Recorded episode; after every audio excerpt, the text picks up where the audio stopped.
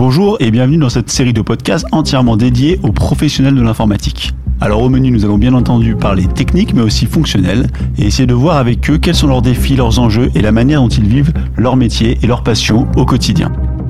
Alors aujourd'hui, je suis en compagnie de Damien Cavaillès qui est le fondateur de We Love Devs. When I decided to hack you, whoever's in control of the exit nodes is also in control of the traffic, which makes me Bonjour Damien.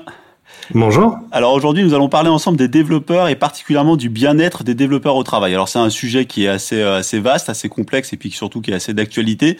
Mais avant de rentrer dans le vif du sujet et de prendre un petit peu de temps pour discuter, j'aimerais bien faire un petit retour en arrière et que tu me racontes une petite anecdote. Est-ce que tu te souviens de ton premier projet informatique? Ouais, alors du, du coup, j'ai j'ai pensé à plusieurs projets. Moi, je pense que j'ai j'ai fait des sites web quand j'étais ado, euh, mais je suis pas sûr que ce soit des vrais projets informatiques dans la mesure où on Ah, poussait un peu n'importe quoi via FTP. Mais sinon, pour moi, le, le premier projet qui m'a marqué, c'était euh, euh, quand je suis arrivé en, école d'ingé, j'étais en prépa et on a fait un robot et j'ai programmé le PIC. Donc, enfin, c'est vraiment le premier projet informatique où on a géré du code correctement, quoi. Avant, je bricolais dans FrontPage ou des choses comme ça, quoi. Ouais, mais moi je trouve que ça, ça compte tous ces bricolages qu'on a fait avant parce que ça nous a permis quand même d'apprendre plein de trucs quoi. Ouais, ouais, c'est vrai. Et puis, euh, ça y avait beaucoup de relationnel. Hein. pas- Enfin, pour gérer des sites web, euh, quand j'avais 13 ans, on était en 2000, euh, quelque chose, même pas en 2000.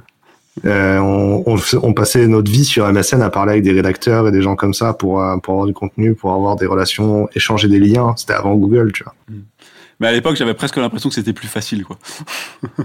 Bah, C'est-à-dire qu'à l'époque, j'avais un compteur de visiteurs sur mon site web et genre, euh, on regardait pas les, les visiteurs uniques, etc. Il y a 800 personnes qui ont visité mon site web. Hein, je suis trop content, quoi.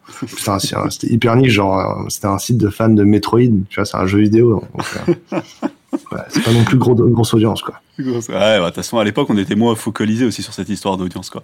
Euh. Est-ce que tu peux me te présenter, du coup, en, en- en quelques mots L'idée, l'idée, c'est d'essayer un peu de voir euh, quel job tu as pu faire, quelles sont tes compétences, comment t'en es arrivé là, et puis après nous présenter un petit peu rapidement We Love Days en quelques mots. Ouais, du coup, euh, moi j'ai touché l'informatique euh, avant de rentrer en école d'ingé. J'en ai fait beaucoup euh, quand j'étais ado. Euh, je suis allé en école d'ingé pour pour avoir le temps d'étudier. En vrai, c'était fascinant quand même. Passer cinq ans où j'avais aucune contrainte financière. Je me, me demandais pas comment j'allais payer mon loyer à la fin du mois et, et j'avais un contexte de ouf pour travailler et apprendre des choses. J'ai étudié à l'ICEN à Lille. Euh, c'est à l'ICEN que j'ai découvert ma vie entrepreneuriale. J'ai commencé à créer des boîtes euh, via Startup Weekend. Donc Startup Weekend, c'est des événements qui se passent le week-end où on, se rend- on rencontre des gens, on monte des boîtes avec eux. J'en ai fait plus de 50, euh, notamment parce que j'ai été bénévole pour euh, Startup Weekend pendant longtemps. Et euh, Donc c'est là que j'ai commencé à goûter à la fibre entrepreneuriale, quoi. c'est ça. Donc, je faisais aussi beaucoup d'associatifs euh, quand j'étais en école d'ingé. J'ai vraiment fait beaucoup de choses. Et en termes de pro, alors moi, j'ai j'ai fait un, un stage de fin d'études euh, chez Altran où j'ai fait du mobile. Euh, J'étais, ce qui me plaisait bien parce que j'étais plutôt dev que euh, élec, mais en même temps dans mon école c'était une école d'élec, donc euh, je fais beaucoup d'embarqués. Et le mobile, c'est euh, ça me plaisait, ça me plaisait beaucoup parce qu'il y a une contrainte de ressources limitées. Euh, et ça reste un système embarqué en soi. Et ensuite, euh, ensuite, je suis allé chez Ecomobi, donc c'est une agence. J'ai notamment refait Ocean Drive, les premières versions qui marchaient sur iPad, euh, iOS. Et euh, j'ai travaillé en indep. J'ai fait plein de petits projets en indep pour des clients. J'ai fait le point avec mon, avec ma famille. Et il y a, je pense qu'il y a qu'une seule des applis que j'ai développées en, en quatre ans qui sont encore en prod. C'était, particulièrement inefficace du coup, genre euh, tous les projets que j'ai fait. Mais c'est mes clients qui les ont pas gardés. Donc. Ah, mais ça, c'est c'est un, un petit travers de l'informatique, je trouve, euh, depuis quelques années, c'est qu'on fait beaucoup de développement jetable, quand même. Bah oui, puis après, moi je faisais des applications, des entre... il, y avait, il y a eu une époque où en fait un entrepreneur avait une idée d'appli mobile toutes les cinq minutes et, euh, et, on pouvait mettre des applis sur les stores toutes les cinq minutes, les gens les téléchargeaient, tu vois, ça marchait. Ma- Maintenant c'est fini, mais en tout cas, vous voyez ça. J'ai travaillé aussi ensuite chez Trip and Drive, donc c'est une start-up où on faisait de l'autopartage à Paris. Donc les gens, ils allaient à, à l'aéroport, ils laissaient leur voiture au parking et on la louait quand ils n'étaient pas là. Et du coup, ils payaient pas le parking et ils gagnaient de l'argent. Donc j'ai fait des applis mobiles qui étaient utilisées par les gens, euh, par les voyageurs à cette époque-là. Ça, c'était fun. Moi, j'ai bossé pendant un an et puis c'était hyper innovant. Il y avait du terrain. Il fallait aller dans les parkings à Orly, etc. T'avais de la boue sur la chaussure. Ça me plaisait bien. Et du coup, alors, c'est à partir de là que tu t'es dit euh, que tu as eu l'idée de ta, de ta start-up? Ouais, alors du coup, on- bon, c'était, j'ai monté, je travaillais sur plusieurs boîtes avant. Hein. Euh, sur euh, sur We Love Devs, on a surtout travaillé sur le problème du recrutement des développeurs et on s'est rendu compte que les, on donnait pas envie aux développeurs d'être candidats. C'est-à-dire que les recruteurs, ils approchent des gens sur LinkedIn, mais c'est vraiment l'équivalent de rentrer dans n'importe qui dans un supermarché et lui dire, hey, salut, tu veux du travail? C'est euh, C'est vrai que une c'est souvent agressif. c'est ouais, c'est ça, c'est brutal. C'est qu'il n'y a, pas de contexte. Tu, vois, je, quand tu vas au quand tu vas acheter une GoPro chez chez Darty, pour citer des marques euh, proprement, on t'a donné envie d'acheter une GoPro avant, on t'a donné envie d'aller chez Darty, ce qui fait que quand tu rentres dans le magasin, le vendeur il dit, hey, vous voulez acheter une GoPro Tu bah ouais. Tu vois mm. Alors que là, en vrai, c'est c'est vraiment t'es euh, t'es dans la rue, tu vois, t'es dans un au milieu du centre commercial, il y a quelqu'un qui te rentre et qui rentre dedans et qui dit, vous voulez acheter ce produit dont vous ne connaissez pas du tout, connaissez pas du tout la marque? Non, tu vois, c'est ça. Et donc ce marketing-là du recrutement s'appelle la marque employeur et c'est ce que fait We Love Dev. Qu'on a un job board sur lequel il y a beaucoup de contenu pour que les développeurs ils puissent euh, découvrir des boîtes qu'ils connaissent pas et choisir euh, et choisir sereinement en fait une boîte où ils voudront aller. Et nous on accompagne les boîtes dans le fait de produire ce contenu-là. Donc on fait des campagnes de contenu de marque employeur, on fait du conseil. Au final en fait mon métier aujourd'hui c'est principalement de la communication. Et donc on fait, euh, on, aide, on aide une entreprise comme la vôtre, hein, une ESN de peu importe la taille, à communiquer correctement sur ses différenciants pour attirer des candidats qui leur ressemblent. D'accord. Et du coup, c'est vraiment orienté euh, pur pour des développeurs. C'est-à-dire que, le, ce que tout type de développement, ou c'est plutôt il y, a, aussi de l'expertise, du consulting, ou c'est vraiment. Euh... Euh, on commence à faire des métiers affinitaires. D'accord. Donc là, par exemple, on travaille sur des sur des projets où on est plus sur de la data, data engineer, data data science. on a aussi des chefs de projet, du digital, du, des MOA, des fonctionnels. Euh, on a aussi des métiers un petit peu plus UX euh, avec lesquels on commence à travailler. Au final, moi j'aime bien dire qu'on est, euh, on, notre audience est une communauté de métiers qui, qui sont passionnés par le logiciel en fin de, en, fin de course. Donc tout ce qui tourne autour de, de, de, du développement applicatif, logiciel, enfin tous ces, tous ces métiers-là, quoi. Mmh. ouais, c'est ça. Et, et, le conseil en fait partie, ouais. D'accord. Et, et, euh, et, du coup, aujourd'hui, alors en, en, quelques mots, vous en êtes où? Vous avez démarré quand? Euh, Vous avez combien de, mhm. de, de, Quelles sont les métriques un petit peu que vous regardez? Euh, Comment ça fonctionne? Nous, ça fait quatre ans qu'on existe. Aujourd'hui, on a une dizaine de personnes. Euh, il y a le, le, site web, donc c'est un job board. Il y a 20 000 visiteurs uniques par mois. Ouais, c'est 20 000 développeurs qui, 20 000 développeurs, 20 000 développeurs qui viennent, qui viennent pour euh, se renseigner sur les boîtes parce qu'ils envisagent de changer de carrière. Sachant que le, le marché, le, le, numérique en France recrute 40 000 personnes par an. C'est 40 000 recrutements, c'est même pas des nets. Tu vois, donc c'est, ah on, a, une grosse partie de l'intention de changement de poste parce que à la fin de l'année, tu auras euh, 250 000 personnes qui ont visité notre site web parce qu'ils envisageaient de changer de carrière. Il n'y en a que 40 000 qui ont changé, changé de carrière effectivement en France. Euh, et on a sur ce site web, il y a 500 euh, clients qui euh, périodiquement mettent des annonces, utilisent le vivier pour discuter avec des candidats.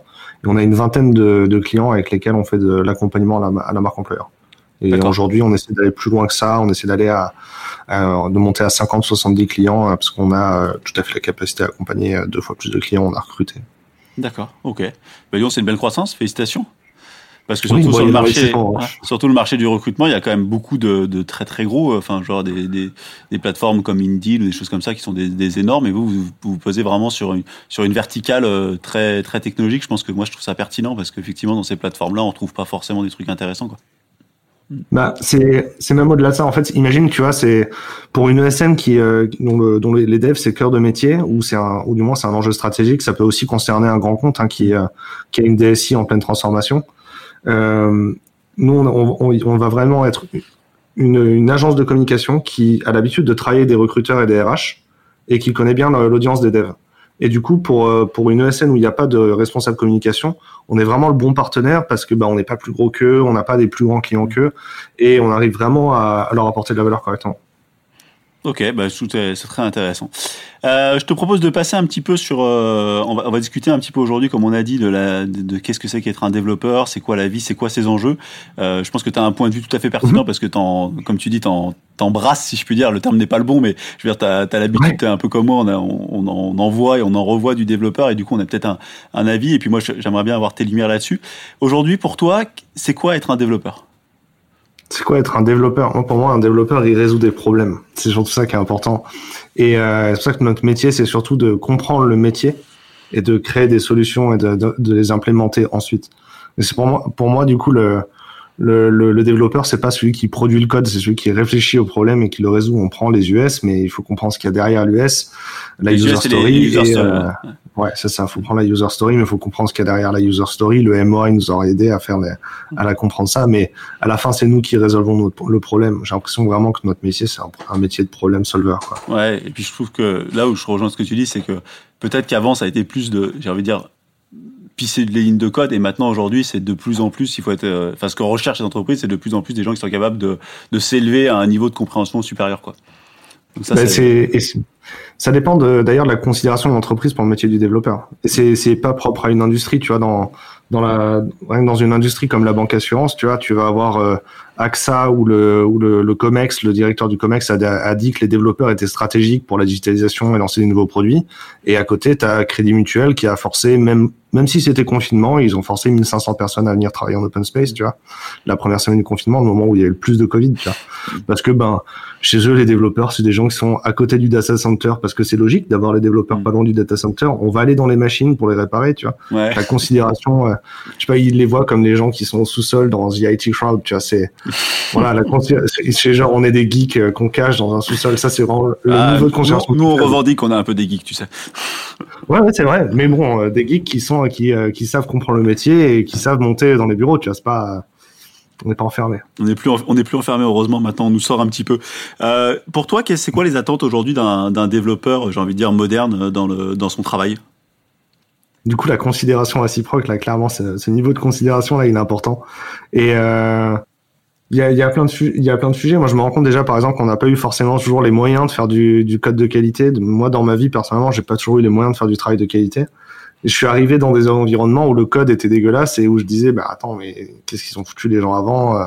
Et puis euh, six mois de projet plus tard, je fais oui, mais en fait, euh, bah, nous aussi, on va faire du code dégueulasse. Hein, genre, on n'a pas le choix, quoi. On n'a pas le temps, pas le budget. Bah ouais, c'est ça. Et, ouais, c'est ça. C'est le, à la fin du projet, on a, dépensé, on a dépensé 200 jours et puis en fait, tu te rends compte que ça avait été chiffré à, 80 au début. Bah ouais, donc du coup, on va, on va, on va, on va bâcler le travail en fait. Là, c'est plus possible. Donc ouais, avoir du, avoir le, je pense qu'avoir les, moyens de faire du travail de qualité et la considération pour notre métier déjà, c'est, c'est, c'est, 30% des développeurs en France qui ont la chance d'avoir ça, je pense.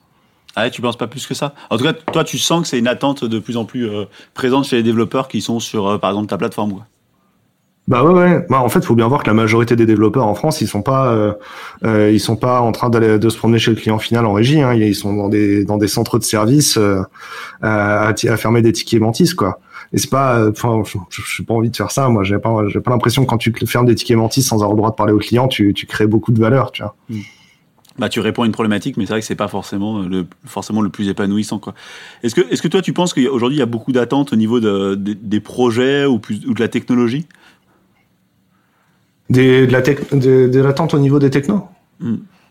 Moi, j'ai un peu le euh, sentiment qu'aujourd'hui, les, les, il y a beaucoup de développeurs qui recherchent les nouvelles technos, qui recherchent vraiment euh, cette, euh, enfin, ne pas être enfermés sur une techno, je te dis n'importe quoi, pendant 10 ans sur la même techno. Ils ont envie de changer, ils ont envie d'avoir des nouvelles technos. Est-ce que toi, tu, tu, ressens aussi cette attente ou bah, clairement, changer de techno, c'est une motivation pour changer de job. Hein. On voit des, d'ailleurs, on voit des gens qui, dans les formations de reconversion, il y a des développeurs qui font de la reconversion. C'est-à-dire que bah, quelqu'un qui faisait du Java 6 depuis 10 ans euh, va faire une formation sur Angular en, formation courte sur 6 mois, et ça va pas lui permettre de changer de, de changer de métier. Il y a, il y a un vrai risque à se retrouver enfermé dans une techno et d'être dans un environnement où on, on te laisse pas apprendre, on te laisse pas progresser en termes de techno, quoi. Bah, c'est vrai que les, entreprises, elles ont pas. Enfin, je veux dire, quand tu as un développeur qui fonctionne bien et comme tu dis, qui résout euh, quelques tickets mantis par jour, bah, elles ont du mal à se projeter, à le vouloir faire évoluer. Quoi. C'est un peu, euh, c'est un peu peut-être un travers. Euh. Ah, et puis le centre de, le centre de service AS400, faut bien qu'il y ait des gens derrière. Hein. Ouais. Il, y a, il, y a, 150 postes de travail et il faut qu'il y ait des gens dessus. Hein, donc, et c'est, mais et, heureusement qu'ils y sont. Hein, le, le, sujet est là et c'est pas forcément en fait, c'est ça, c'est qu'il faut se rendre compte, c'est que euh, les, les, les, développeurs qui font du React dans des startups, euh, en fait, on a de la chance de faire ce genre de choses, de ce genre de poste là, parce qu'il y a des gens qui sont coincés derrière à faire du COBOL. Mm. C'est et qui voudraient changer, mais on leur donne pas la place de le faire, on leur donne pas des projets ou il faudra qu'ils aient deux trois ans d'expérience pour pouvoir changer de changer de changer de métier, quoi. Et, euh, et, donc ça, c'est un petit peu ça, pour toi, c'est les principales raisons qui font que les gens cherchent à changer de job, quoi. C'est vraiment c'est quand tu apprends plus rien dans ton job parce que bah ouais tu fais euh, la, il y a, on a des clients enfin j'ai vu des clients qui, qui recrutent encore sur ABAP tu vois. Il faut bien que quelqu'un fasse la maintenance sur ABAP. Bah, bah j'en ai fait, fait trois mois dans mes études et c'est tout quoi. Je suis incapable de... Hmm. Bah, il y a des systèmes en production qui sont sur ABAP et il faut des gens qui fassent la, la, la, maintenance en conditions opérationnelles et il y a même des gens qui développent des features sur ABAP tu vois. Ben au bout de 2-3 ans, t'as plus rien à apprendre sur ABAP. La, la techno, elle a été abandonnée pour Java de, par SAP depuis très longtemps, quoi. Ouais. Donc, le, ben, Ouais, je pense que, effectivement, du coup, ça te motive si je te, je te, je te propose de changer de carrière et de venir faire euh, autre chose, de faire même simplement du Java, hein, dans un environnement Tomcat, tu seras content, je pense. Ouais, c'est clair. si tu me fais faire du ABAP ou de la S400 pendant trois semaines, je pense que ça va, ça va vite devenir compliqué. Euh, Mais tu vois, euh, dans le mobile, moi, j'ai fait de l'objectif C au début. ouais, Et bah, j'adorais l'objectif C quand je faisais. hein. Mm. Et euh, aujourd'hui, maintenant, c'est du Swift, mais bah il y, a y encore des projets en objectif C Ouais, il y en a et euh, il faut bien que quelqu'un les maintienne. Moi, je ne saurais plus le faire, mais en même temps, je, je suis plus de Swift non plus. Mais je- si je devais faire un projet en partant de zéro, je ferais du Swift. Tu vois. Ah Bah ouais, ouais, c'est sûr.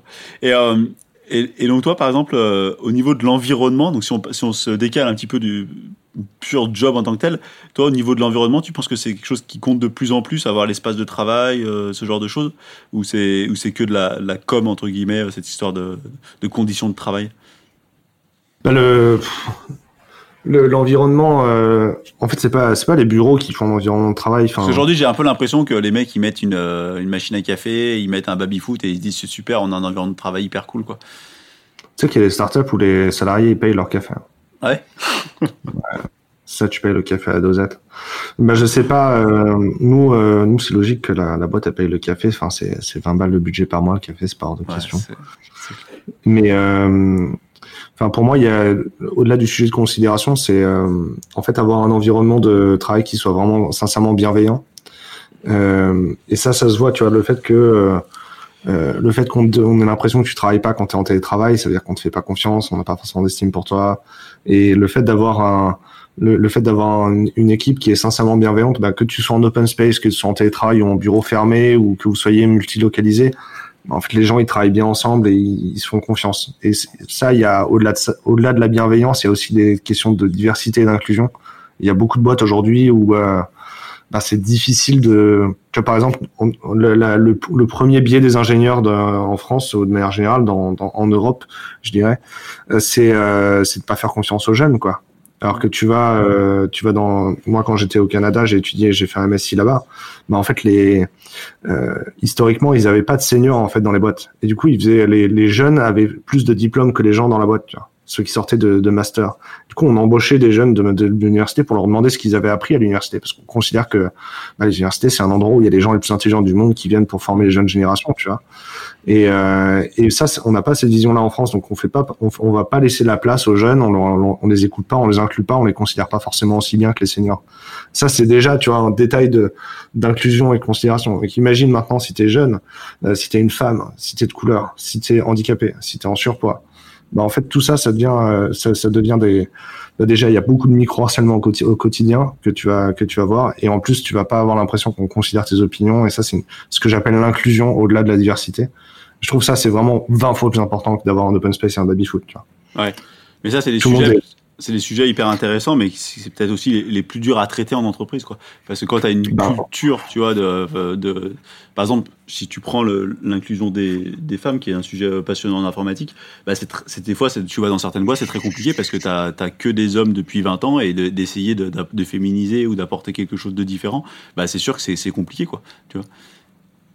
Ben, moi, moi, je trouve que c'est pas si compliqué que ça parce que c'est c'est assez simple de dire, tu vois, d'écrire quelque part que genre l'opinion de tout le monde est aussi important, enfin l'opinion d'une personne est aussi importante que l'opinion d'une autre personne, tu vois, et que euh, et de mettre en place et surtout ce qu'il faut mettre en place c'est des euh, euh, c'est des comme des coupes circuits hein, en programmation, mais donc des des, des, des- ou des fail safe, c'est-à-dire des des canaux où on peut euh, où on peut dénoncer des mauvais comportements, tu vois, en, en se sentant en sécurité. Donc, C'est ce qu'on appelle en la, la protection des lanceurs d'alerte, mais je trouve que c'est un petit peu euh, c'est- mal nommé, mais en gros. Euh, c'est-à-dire que tu, tu vois, on est tous les deux dirigeants, tu vois, et il faut que, euh, il faut que si je me comporte mal envers un de mes salariés, mon salarié puisse en parler à quelqu'un d'autre, tu vois. Donc c'est pour ça Bah, que il tu as besoin d'avoir faut qu'il y ait, voilà, ça, il faut qu'il y ait un, un espace de, de, de communication possible, quoi. Bah, il faut que du coup euh, les, un salarié puisse aller voir le délégué du personnel. Et le délégué du personnel il doit pouvoir faire euh, prendre saisir ben, ma gouvernance la gouvernance de la société. Il doit pouvoir s'occuper de ça. Euh, il faut que le faut que salarié ou la salariée puisse aller voir mon associé pour dire je me suis mal comporté. Mais il faut que derrière il y ait des conséquences. Qui fait que moi du coup ben en fait je, suis obligé de me comporter bien. Et ça me pose aucun souci en fait d'avoir mis en place ces, ce, ce, type de dispositif parce que euh, bah, au final moi j'ai pour but que tout le monde soit, soit bien dans la boîte tu vois. et du coup une fois qu'on a dit ça ben en fait on c'était pas si compliqué ouais. tu vois bah, de dire que ouais effectivement je pense que, je pense que ce que tu dis c'est hyper c'est hyper intéressant je pense qu'après c'est peut-être plus dur dans des dans des entreprises qui sont plus vieilles si je puis dire où il y a peut-être une, une dynamique qui est plus dure à, à insuffler quoi mais euh, je sais pas. Oui, ça, ça m'a l'air. Au niveau, toi, au niveau, suffit d'écrire, tu vois, je pense. Ouais. Je pense qu'il suffit au niveau de, au niveau de tes clients, euh, c'est une, c'est quoi aujourd'hui leur, leur, leur, principale problématique? C'est vraiment, euh, enfin, ils ont, ils ont conscience de ça ou c'est vraiment ils cherchent du dev pour du dev? C'est quoi un petit peu leur, leurs enjeux? Euh, alors, au niveau du, du, bonheur des développeurs, mes, mes, clients, mes clients souvent ils ont un, un premier souci, c'est qu'ils se rendent pas compte euh, de la chance qu'ils ont. C'est-à-dire que euh, nous on regarde, on a plusieurs clients, donc on regarde euh, une, toutes les boîtes et on essaie de trouver en fait ce qu'il y a de génial dans chaque boîte. Et euh, souvent je me rends compte que les, les gens qui sont dans, dans une boîte, tu vois, c'est imagine tu vas manger le même sandwich tous les jours dans la même boulangerie, tu vois. Et en fait, au bout d'un moment, tu sais même plus pourquoi ce sandwich il est mieux que le sandwich de la boulangerie d'à côté. Mm. Et, euh, et, en fait, nous, on est là et on goûte des sandwichs tous les jours. Et puis on dit putain, mais votre sandwich il est trop bien, mais c'est parce que la mayonnaise elle est chouette. Hmm. Et euh, bah, ça, maintenant qu'on l'a dit, ok, bon, bah, comment on fait pour euh, faire en sorte qu'il y ait un maximum de gens qui sachent que votre mayonnaise c'est la meilleure, ouais, etc. Le valoriser, quoi. En fait, tu valorises vachement ce qui est ce qui est fait, quoi. Donc nos clients, ils ont du mal à, à, se rendre compte en quoi ils sont différents et, euh, et, à se différencier et du coup à mettre en avant leurs différenciations. Et nous, on est à l'extérieur, on les regarde et on leur dit, bah en fait ça c'est génial chez vous. Tiens par exemple, genre euh, j'ai fait un j'ai fait un enregistrement avec une équipe qui bosse dans une startup et le les devs, ils ont trois euh, graphistes web designers qui sont les dev front, ils ont trois graphistes web designers qui sont dans leur équipe, c'est-à-dire dans vraiment ah, sur le même bureau, tu vois et ils font des, des, euh, quand ils font la code review avant de, de merger sur le sur, sur le master, les euh, les, euh, les web designers ils viennent et regardent comment ça à quoi ça ressemble en production. Et ils disent tout de suite ok j'aurais pas dû faire ça sur la maquette. Ou alors on fera ça le, la prochaine fois on fera plutôt comme ça on va éviter de faire ça. Mais ils écrivent un post mortem sur la pull request tu vois. Et ensuite ils mergent et moi, je trouve ça, ils se rendaient pas compte qu'en fait, ça, c'était trop bien, c'était trop du luxe. Ah, ils ont des tests de, ils avaient des tests de non-régression visuelle aussi, avec des screenshots qui sont comparatifs. Je me les gars, vous êtes méga outillés. Mais pour eux, ça leur paraît normal parce que, ben, il y, en a, ils ont jamais bossé toujours, quoi. C'est ça. Et à l'inverse, tu vois, comme on va tous à la Devox, etc., et qu'on regarde des speakers qui, qui, qui vont t'expliquer c'est quoi l'état de l'art, la meilleure façon de faire du code, alors qu'en production chez eux, c'est pas comme ça. Hein. En, production chez eux, c'est dégueulasse, mais ils te vendent euh, la terre promise, tu vois, et, et, tout le monde repart chez soi en se disant merde, c'est dégueulasse chez nous, c'est ça, on, est, nul, etc. Alors qu'en vrai, bah voilà, il y a les, les, bah nous on arrive, on dit mais attendez les gars, attends, mais ça, ça, c'est génial, ça. Ce, ce point-là, il est fantastique. Il faut en parler à tout le monde. Il faut raconter que vous avez la chance d'avoir ça. Le budget que ça coûte, ça. Tu, tu vois, des fois, je vois un CTO, il passe euh, euh, mais un temps incroyable. Il, il fait des séminaires complets off-site pour que les devs ils comprennent le métier et ensuite c'est à eux de prioriser les, les, euh, les, les tâches, tu vois. Et je fais, mais attends, c'est un effort de malade que le mec il prend, que le, que le CTO il prend pour euh, faire comprendre le métier à toute l'équipe de dev pour qu'il soit sincèrement libre de choisir, tu vois. Mais ça, ça, je trouve que c'est un sujet intéressant parce qu'il y a cette espèce un petit peu de, tu sais, de rêve de penser que l'herbe est plus verte dans le pré du voisin et que, et que dans une autre boîte, ils ont tous le temps, ils n'ont pas de contraintes, ils n'ont pas de délai. Tu vois. Alors qu'en fait, dans la vraie vie, tu vois, de passer, enfin, comme toi, je pense qu'on on voit beaucoup de boîtes et il n'y a pas de boîte parfaite où euh, tu as le temps infini pour développer et tout ça, quoi. Et je pense que c'est bien de, de, de, de, rappeler aux gens que dans leur même propre boîte, il y a des choses qui sont bien, quoi. Même s'il y a des choses améliorables, j'entends bien, mais je trouve que c'est intéressant ce travail que tu, ce que vous faites avec les, les clients, quoi. Ouais. J'ai vu une, une, équipe où euh, je leur demande sur l'agilité, euh, est-ce qu'on, est-ce que vous voulez qu'on en parle? Ils font ah non, faut pas qu'on en parle. On change de process toutes les semaines. En ce moment, je fais ah mais c'est ça être agile. Qu'est-ce que vous avez gardé depuis le début? Vous changez de méthode toutes les semaines. Bah, les post-mortem, on y fait 4 heures euh, toutes les semaines. Je fais, bah, c'est ouf. Non, parce que moi, le truc j'ai toujours trouvé le plus chiant dans les, dans le sprint, c'était les retros. Et, euh, et je dis, mais attends, vous êtes une équipe de 25 personnes et vous, les 25 personnes, elles vont en post-mortem tous les vendredis après, mais ils adorent ça, quoi. Mm. Je suis bah en vrai, il faut. Je sais, je sais pas comment vous en êtes arrivé là, mais faut en parler quoi. Ouais. Ou euh, j'ai discuté avec un, un, data engineer et il me dit il est arrivé dans la boîte à la base il était dev mobile. En fait au bout de trois mois il a rejoint l'équipe data. Et je fais mais attends mais comment ça se passe? Comment c'est possible? Il me dit bah je sais pas dans nous dans la boîte il y a plein de gens qui font ce type de parcours. Mais ça aussi il faut qu'on en parle. Je sais pas comment on fait mais il faut qu'on en parle. Tu vois. Parce que c'est des choses on voudrait l'écrire sur la charte de la culture d'entreprise on ça s'appliquerait pas. pas. Ouais c'est ça. Ouais c'est ça. Et euh, et toi, tu, vois comment le, parce que tu, vois comment l'adéquation, si je puis dire, entre ce que ce que te demandent les entreprises d'un côté et euh, ce que te demandent les développeurs? Tu, sens qu'il y a une espèce de convergence qui est en train de se créer ou, ou au contraire, c'est plutôt en train de diverger sur les attentes? Ah, ça diverge complètement. Mais alors, c'est pas que ça diverge dans les attentes, c'est que euh, en fait, on a un métier qui est tellement riche que c'est hyper segmenté. Et en fait, pour moi, aujourd'hui, quand tu es un développeur et que tu cherches du travail, bah déjà, il y a 2000 entreprises du numérique en France, donc des ESN, des éditeurs logiciels et des, et des boîtes de conseil. Et il y a 14 000 boîtes qui vont recruter au moins un développeur. Tu vois, le, la boîte à laquelle tu penserais jamais, par exemple, euh, c'est euh, les huîtres boutrées, qui sont à Saint-Malo. C'est un négociateur en huîtres. Et ils ont un architecte BPM dans la boîte. Et il faut bien qu'il le recrute, cet architecte BPM. Tu vois, enfin, il y a un moment où il faut qu'il le recrute. Donc, t'imagines, donc toi, t'es développeur, tu peux bosser dans 14 000 boîtes dans la, dans, en France.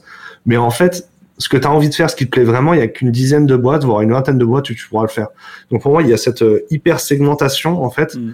qui fait que ben quand tu regardes euh, tu regardes 100 boîtes devant toi, ben il y en a peut-être qu'une dans ces 100 boîtes qui sont qui correspondent vraiment à ce que tu as sincèrement envie de faire et, parce que ben il y a euh, il y a 70 100 000 développeurs en France mais je pense qu'il y a du coup au moins 10 000 métiers différents en face face. c'est super ce que tu dis et c'est bon de le rappeler c'est que en fait on met souvent euh, la le dev sous la en disant c'est un dev mais en fait entre deux devs c'est des métiers complètement différents c'est-à-dire que la casquette dev aujourd'hui elle a pas elle a pas de sens quoi. Elle a plus de sens comme ça a pu être le cas par le passé quoi.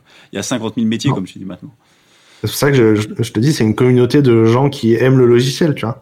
Même tu vois dans le service IT il y a des gens qui sont sincèrement euh, passionnés par le service IT avoir des clients qui en bout de course sont satisfaits ils vont regarder se mettre derrière leur comment comprendre comment ils utilisent le logiciel de faire du back office, euh, ça peut être fascinant en fait, parce que ben mm. faut regarder les, les opérations ensuite comment ils utilisent le back office au quotidien, se rendre compte que ben ce bouton-là, on avait trouvé que c'était une bonne idée, mais en fait ils l'utilisent pas parce qu'ils savent pas quoi il sert, tu vois. Donc peut-être qu'il faut faire la formation, peut-être qu'il faut refaire le bouton, peut-être qu'il faut rajouter un tooltip, je sais pas, mais tu peux passer ton ta, ta vie à améliorer un back office quoi. Euh, moi je trouve ça passionnant parce qu'effectivement, enfin, c'est, euh, enfin, trouver des devs aujourd'hui, moi, tous les chefs d'entreprise que je, que je rencontre me disent oh, on a du mal à trouver des devs euh, parce qu'ils essaient de recruter ça, tu sais, un petit peu comme à l'ancienne. Ils, se disent on publie une offre et puis du coup ça va tomber et on va en avoir. Et je trouve ça intéressant d'échanger de, de, avec toi là-dessus parce que faudrait, je, leur parlerai un petit peu de de ta plateforme parce qu'effectivement je pense qu'ils ils, sont pas encore dans la démarche de se dire euh, bah en fait c'est un choix réciproque quoi c'est à dire que t'es pas juste à postuler une offre pour avoir des devs, eh ben, il faut qu'aussi le dev il trouve, euh, il trouve un petit peu son épanouissement chez toi et il faut aussi que tu sois capable de lui vendre un peu ça. Quoi. Et euh, ça, je ça. Surtout que les développeurs ils consomment beaucoup de contenu avant l'annonce. Et en fait, tu vois, il y a, y a beaucoup de contenu sur les métiers, sur euh, les types d'entreprises, sur les industries. Et ces contenus-là, nous, on propose à nos clients de les produire ou de les produire avec eux. Donc, par exemple, si tu te renseignes sur euh, euh le, le, le, métier de data engineer dans l'industrie du jeu vidéo, ben, tu vas trouver un contenu qui est produit par Voodoo et qui explique comment ça se produit, comment ça se passe chez Voodoo. Et en fait, du coup, au moment où le développeur il consomme ces contenus-là, il n'a pas encore décidé de changer de poste. Non. Mais il a identifié Voodoo, c'est intéressant. Tu ouais, vois, pour surtout, il, surtout, il comprend et je pense que c'est un des trucs les plus durs dans le dans le frein à vouloir euh, embaucher parce que c'est on a du mal à se projeter dans qu'est-ce que sera le job d'après. Et du coup ce que tu fais là par, je trouve ça intéressant parce que du coup ça explique un petit peu pour de vrai et quelle est la vraie culture de l'entreprise dans laquelle tu vas t'insérer quoi. Tu vois il y a des métiers en plus comme les métiers de la data où euh, il y a y a, il y a 5 à 10 fois plus de postes qu'il y a 4 ans en data. Mmh. donc, si on veut compléter tous les postes en data, on est obligé de recruter des gens qui étaient des développeurs back-end Java ou des développeurs tu vois, peut-être des gens qui ont fait euh, du, du, Ruby on Rails, mais ils aimaient bien le Python et du coup peut-être qu'ils feront des bons euh, développeurs, euh, des, des, data engineers sur euh, sur sur, sur un système en Python. Et du coup, en fait, ces gens-là, il faut les attirer. Parce que quand tu recrutes des développeurs mobiles ou des développeurs front, les chasseurs, ils savent très bien taper développeur React dans ouais, LinkedIn. C'est ça. C'est techno, ouais, c'est ça, c'est facile. Et alors que quand tu recrutes quelqu'un pour un métier de data, ben en fait, il n'y a pas de gens qui ont ce titre de poste sur LinkedIn. Non. C'est des gens qui vont faire, un, faire, un, changement de carrière. Mm. Et donc, il faut arriver à être dans le parcours de cette personne qui va changer de carrière pour faire de la data, alors que cette personne-là, elle ne sait pas encore aujourd'hui qu'elle va faire de la data dans deux ans. Tu vois. Mm. C'est ça, euh, moi je trouve ça fascinant du coup. et, euh, et, et ouais, non, non, mais moi c'est facile. Enfin, de toute façon, tous ces métiers, moi, je, je, trouve que ça devient de plus en plus, euh, plus en plus fascinant. Et comme tu dis, on recrute de moins en moins, tu vois, juste un gars qui a un profil sur une techno, qui a fait 57 techno, et du coup, on le recrute et c'est facile et tout va bien. C'est de moins en moins le cas. Maintenant, c'est de plus en plus, euh, un petit peu, de plus en plus complexe. Euh, le temps avance. Je voudrais, je voudrais arriver vers, euh, vers une, une petite conclusion. Alors, j'ai l'habitude de poser euh, deux, trois questions pour, pour finir. Euh, moi, ma première question, c'est est-ce que, et c'est une question que j'aime bien poser à, à toutes les personnes que j'interviewe, c'est est-ce que tu as encore un, un, rêve technologique ou un, ou un rêve de projet? Est-ce qu'il y a encore des choses qui te font vibrer technologiquement? Bah, je, moi, je pense que si demain je redevenais développeur, j'aimerais bien faire du, du, système embarqué euh, bas niveau. J'aimerais bien retravailler sur de la compilation, euh, sur des, des, des, des, Cortex M4 et des choses comme ça dans des environnements euh, vraiment, genre, tu sais, les développeurs hardware, quoi. D'accord. Ça, ça me ferait rêver. Je voudrais avoir les doigts dans l'électronique. Je voudrais avoir un poste de, un poste de fer à souder à côté de moi dans mon bureau, tu vois. Là, c'est marrant parce que du coup, t'es monté très très haut dans les couches d'abstraction, si tu veux, dans les langages. Et là, t'as envie, si t'avais encore un rêve, ça serait de, au contraire de revenir au plus bas niveau, quoi. Ouais, et en vrai, ces postes-là, ils sont très rares, ils sont difficiles à trouver, mais. Puis il y en a de moins en moins en France, hein. Ouais, et puis même, euh, tu vois, euh, j'ai des copains qui travaillent dans, dans, des boîtes comme ça, ils font du FPGA, et euh, bah, en fait, ils mettent des Linux sur le FPGA tout de suite, et euh, ça devient déjà hyper haut niveau en deux minutes, alors que ouais. tu es sur des objets qui tiennent dans la main et il y a un Linux ouais, dessus. C'est un truc de fou. qu'on à la base. oui. Euh, en, deuxième question, euh, ma deuxième question que j'adore, j'adore poser, c'est est-ce que tu peux me donner une définition, en tout cas ta définition, de qu'est-ce que c'est une bonne technologie et qu'est-ce que c'est qu'un bon projet? Euh, Alors une bonne technologie, pour moi, il y, a un vrai intérêt en termes de, en termes de métier. Tu vois, il faut utiliser du Node si tu as envie de faire du WebSocket, il faut utiliser euh, du Python si tu veux faire de la data science, il faut utiliser du Java si tu as besoin de concurrence. Mais euh, ouais, il faut une bonne techno pour moi, elle a, elle a compris comment se différencier en termes de en termes de cas métier. Le cas métier doit justifier la techno. Et un bon projet, du coup, c'est un projet qui a compris comment il crée de la valeur métier, quoi, et qui s'est installé en en fait, si, si tu veux, c'est compliqué de créer un produit logiciel qui est pas déjà adopté. Et donc pour moi, il y a tout le travail avant pour faire en sorte Alors, que. qu'est-ce que tu veux dire par là? Créer un produit bah, logiciel qui est pas déjà adopté? Tu vois, bah, c'est tous les cycles en V où, on, où t'as quelqu'un qui comprend pas exactement le métier, qui a écrit des, qui a fait, écrit un cahier des charges, on pond le cahier des charges, et puis à la fin, les gens, ils l'utilisent pas parce qu'en fait, il est pas bien fait pour eux, tu vois. Donc ça, c'est l'inverse de ce qu'il faut faire, tu vois. Mmh. Pour moi, un bon projet, c'est, euh, t'as un sponsor qui dit, bah, je veux créer de la valeur pour tel utilisateur. Et, euh, et nous, les développeurs, on va voir tel utilisateur et puis on, on passe du temps à côté de lui à comprendre c'est quoi son métier, les tâches qu'il fait tous les jours. Et on crée un produit logiciel qui, au quotidien, l'aide un petit peu plus. Tu vois, tous les jours, on l'aide un peu plus. Moi, je rêverais d'avoir un projet comme ça où on a un budget et des ressources. On me dit, ben, t'as une équipe de 5 à 10 personnes et il faut changer la, la, vie de telle personne dans la boîte. Mmh. Tu vois. Et je fais OK. Et on a ça, combien de mois? 6 mois? Okay. C'est intéressant ce que tu dis parce que souvent les projets aujourd'hui en informatique ils sont souvent décidés au niveau euh, top management et pas du tout ouais. comme tu dis proche des opérationnels, des gens qui l'utilisent. Et euh, effectivement, je trouve que cette approche de se dire on va essayer vraiment de, de simplifier et d'aider la vie des gens qui sont sur le terrain, bah, c'est quelque chose d'hyper important et c'est pour le coup c'est gratifiant quoi. Parce que je pense que comme mmh. comme toi, euh, comme moi en tout cas, on a fait des tonnes de projets qui étaient décidés par une direction X ou Y et qui en fait il n'y avait pas vraiment de plus-value hormis satisfaire la direction. Quoi. Bah, oui, c'est ça. Puis moi, je trouve nous, on a un métier qui vit par procuration. Euh, toi, si tu fais des logiciels dans la dans, dans l'aviation, euh, ben en fait, le métier, tu vas vivre le métier des pilotes de l'avion l'avion par procuration et tu vas essayer de de te passionner pour le, leur métier, le comprendre un maximum. Et puis, ben, j'ai l'impression qu'on est des caméléons, tu vois. Donc, tous les, tous les 3-4 ans, tu peux changer de métier. Donc, demain, tu vas essayer de comprendre le métier d'un assureur et d'aller jusqu'au bout, de comprendre comment le logiciel peut changer la vie d'un assureur. Tu peux le faire dans 20 000 métiers différents. Ouais. Moi, j'ai toujours eu du mal, tu sais, sur les CV, tu vois souvent des développeurs qui ont une spécialité métier, et je me dis, c'est, c'est hyper restrictif, parce qu'en fait, quand tu, quand t'es, quand tu aimes l'informatique, tu peux travailler dans n'importe quel métier, justement. Et de se mettre, tu vois, ouais. genre, je suis de la, de la finance, ouais, mais tu peux faire autre chose, quoi, tu vois, tu vois c'est pas... Je l'ai pas fait exprès. Euh, je me suis retrouvé à faire l'automobile euh, beaucoup parce que ben j'ai travaillé avec euh, un client dans l'automobile, j'ai travaillé chez Trip and Drive et puis j'ai travaillé avec un autre client automobile. Du coup, à la fin, je faisais du, du j'ai fait un projet plus, assez long avec du Bluetooth Low Energy, une appli mobile et on était en train de travailler sur un port OBD. Donc, faut que je comprenne comment ça marche un buscan dans une voiture, un port OBD, le Bluetooth, et à la fin, on fait une appli mobile et il faut remonter les données vers un serveur et que ce soit assez consistant. Euh, ben, il, il, se trouve qu'à la fin, quand je rencontre un client qui a au moins euh, deux, trois des composantes, ben, il n'y a pas dix personnes en France qui savent faire du port OBD et des applis mobiles, tu vois. Bah non, clairement.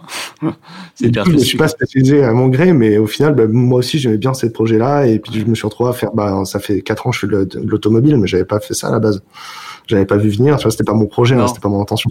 Bon, en, même temps, moi, je suis toujours surpris, tu sais, les recruteurs qui demandent quel est votre projet professionnel à des gens qui rentrent sur le marché du travail.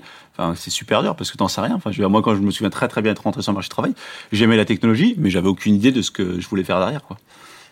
Moi, je trouve que ce qui est, ce qui est très motivant aujourd'hui, c'est l'impact. déjà chez Trip and Drive, j'aimais bien parce qu'on avait, euh, on était déjà dans l'économie circulaire, euh, on aidait les gens à mieux utiliser les ressources et à moins les gâcher, tu vois. Mm. Et, euh, et je vois aujourd'hui des développeurs qui sont prêts à changer de boîte pour pour pour changer d'impact ou qui réfléchissent à l'impact autrement, tu vois. Tu bosses chez chez Decathlon, bah en fait t'es en train t'es en train de bosser pour une boîte qui achète du coton pas cher en Inde, qui le fait sous-traiter par des Chinois mal mal payés et qui ensuite le ramène en France pour le vendre pas cher à des gens, tu vois bah ça, il y a des gens qui sont à l'aise et d'autres qui sont plus à l'aise avec ça. Et aujourd'hui, nous, on est dans un métier, on a le luxe de dire, bah, je suis pas à l'aise avec ça, j'ai pas envie de faire ça. J'ai des copains qui veulent pas bosser dans l'armement et d'autres qui seraient, qui sont contents de bosser chez Thales, tu vois. Mm.